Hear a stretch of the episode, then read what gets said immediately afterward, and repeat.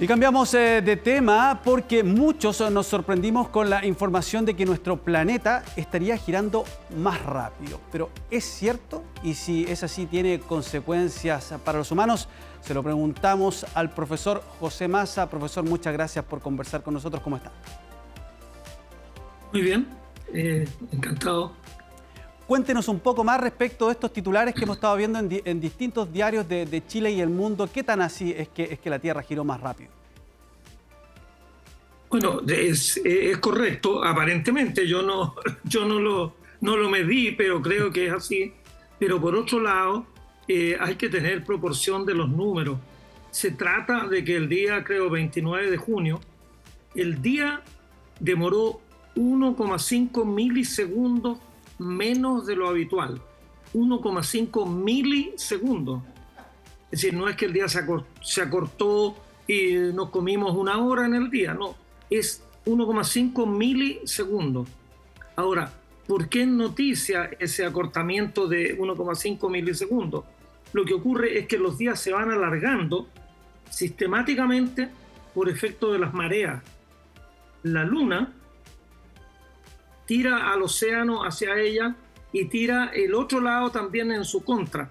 Es decir, la Tierra, si la viéramos, tiene como una nariz hacia la Luna y una, una nariz en sentido contrario. Como la, la Tierra está rotando, entonces la Luna le hace un torque a la Tierra y trata de mantenerla en línea. El día que se mantenga en línea, la, la, Tierra le va a estar dando la misma cara a la Luna y ahí la rotación terrestre va a demorar 30 días, no 24 horas, sino 30 días. Y eso va a ocurrir en, no sé, mil millones de años más. Pero todos los años se va alargando el día, se va alargando el año, como en un segundo, algo por el estilo. Pero ocasionalmente, por cambios en la distribución de masas de la Tierra, por cambios estacionales, la, primavera, por ejemplo, o el verano, derrite hielos en los polos y tira masas hacia el Ecuador. Entonces aumenta el momento de inercia de la Tierra. O si es al revés, si hay materia que del Ecuador se concentra en los polos, el momento de inercia de la Tierra disminuye y con eso aumenta un poquitito el giro. Profesor, Entonces eso es lo que tiene que haber ocurrido. A ver si, a ver si, le, entiendo, si le entiendo bien. Eh, si lo miramos como magnitud, es prácticamente imperceptible para nosotros lo que pasó en términos de tiempo, pero lo relevante es que se quiebra esta tendencia natural, ¿cierto?, de, que, sea, más larga esa rotación. Y tal vez interesante es consultarse por qué se podría haber quebrado este, digamos, esta tendencia habitual, o me equivoco. Claro, mira, hay un fenómeno, que es un fenómeno bastante extraño, que lo llaman el bamboleo de Chandler, que si nosotros nos paráramos en el polo, si vamos a conversar con los pingüinos y decimos, aquí está el polo, la Tierra está girando en torno a este punto, el polo, el polo instantáneo de rotación se va moviendo y se mueve en una especie de círculo que tiene un tamaño como de 10 metros, que uno lo puede entender como que el eje de rotación fuera un alambre y la Tierra fuera una bolita de mantequilla y entonces el eje de rotación se mantiene en el espacio, pero la bolita de mantequilla cabecea un poco con respecto al eje. Y ese, ese fenómeno, que no se entiende muy bien de dónde sale, tiene un periodo de 433 días.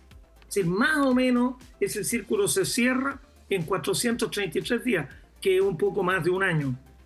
Ahora, eso se puede deber, las dos causas principales es que la presión del océano sobre la corteza terrestre varía un poco. El océano está como, como cuando uno ve si el melón está bueno o no. El océano está apretando este melón que se llama la Tierra y eso le cambia el momento de inercia. Y lo otro son las tormentas, los huracanes, lo que hace la atmósfera. Se dice que dos tercios del fenómeno del bamboleo de, Chandler se deben a cambios en la presión en el fondo oceánico y un tercio se debe a cambios en la presión atmosférica. Pero también puede deberse, la Tierra no es, no es uno se le imagina como que fuera una, una bola de billar, pero la Tierra dentro tiene un núcleo líquido. Entonces pueden hacer, puede haber digamos, cosas raras entre la parte líquida y la parte sólida. Es decir, la Tierra está mucho más viva de lo que uno cree, aunque los chilenos tenemos que entender que la Tierra está viva, si no, ¿de dónde saldrían los terremotos? Pero son cosas que hace la Tierra y que, bueno, cambiaron un milisegundo al día, pero no es, no es una cuestión tan sorprendente. Pero, pero ¿cómo se logra medir esto? Usted hablaba que la Tierra está viva, el universo me imagino que también está muy vivo. ¿Cómo se logran medir estas cosas que son tan pequeñas? Usted hablaba de un pequeño bamboleo, hablaba de milisegundos. ¿A través de qué? De cómo, logran medir esto y compararlo con lo que ha pasado hacia atrás? ¿Quién hace ese trabajo y de qué manera se logran esos cálculos tan exactos? Mira, la, el Chandler fue un astrónomo norteamericano que encontró esto a fines del siglo XIX, hace más de 100 años, 130, 140 años. Y el, el cambio en, la, en el polo se puede medir acá en el Observatorio Astronómico Nacional, en Cerro Calán, eh, se estuvo midiendo durante 20 o 30 años. Si uno determina la latitud, la latitud del lugar con una precisión muy, muy alta, uno puede ver que hay variaciones pequeñas variaciones de la latitud. La latitud tiene que ver con la distancia al polo. Entonces, si el polo cambia, cambia la latitud del lugar. Entonces, había un instrumento, el astrolabio, acá en Cerro Calán, que un colega lo usó por muchos años, Fernando Noel. Él determinaba todo, todas las semanas, dos, tres veces por semana, determinaba la latitud del lugar. Y, y veía que de repente el polo se movía un poquito para allá y el polo se movía un poquito para acá en 10 metros la latitud cambia. Y si uno lo determina con una precisión mejor que 10 metros, uno puede darse cuenta que a pesar de que el instrumento está en un punto fijo, la latitud ha cambiado un poco.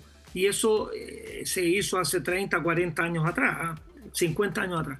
Pero hoy día hay relojes atómicos, hay relojes atómicos que tienen una precisión, el tic-tac del reloj es tanto más preciso. Son relojes atómicos que tienen, eh, pueden adelantar o atrasar un segundo en 100 millones de años. Impactante. Entonces, naturalmente, con, con un reloj atómico, uno se da cuenta que la Tierra va un poquito más rápido, un poquito más lento. Todas las, antes la Tierra se usaba como reloj. El giro de la Tierra era el reloj, porque uno veía las estrellas pasar y en 24 horas volvía a pasar la misma estrella. Ahora el reloj es un reloj atómico y entonces con un reloj atómico controlamos el giro de la Tierra. Impactante la precisión. Y eso lo hacen en varias partes del mundo. La precisión de esos instrumentos y de todo el trabajo que realizan astrónomos aquí en Chile también y en muchas otras partes del mundo. Muchas gracias, profesor, por haber conversado estos minutos con nosotros. Bueno, encantado, Patricia. Muy buenos días.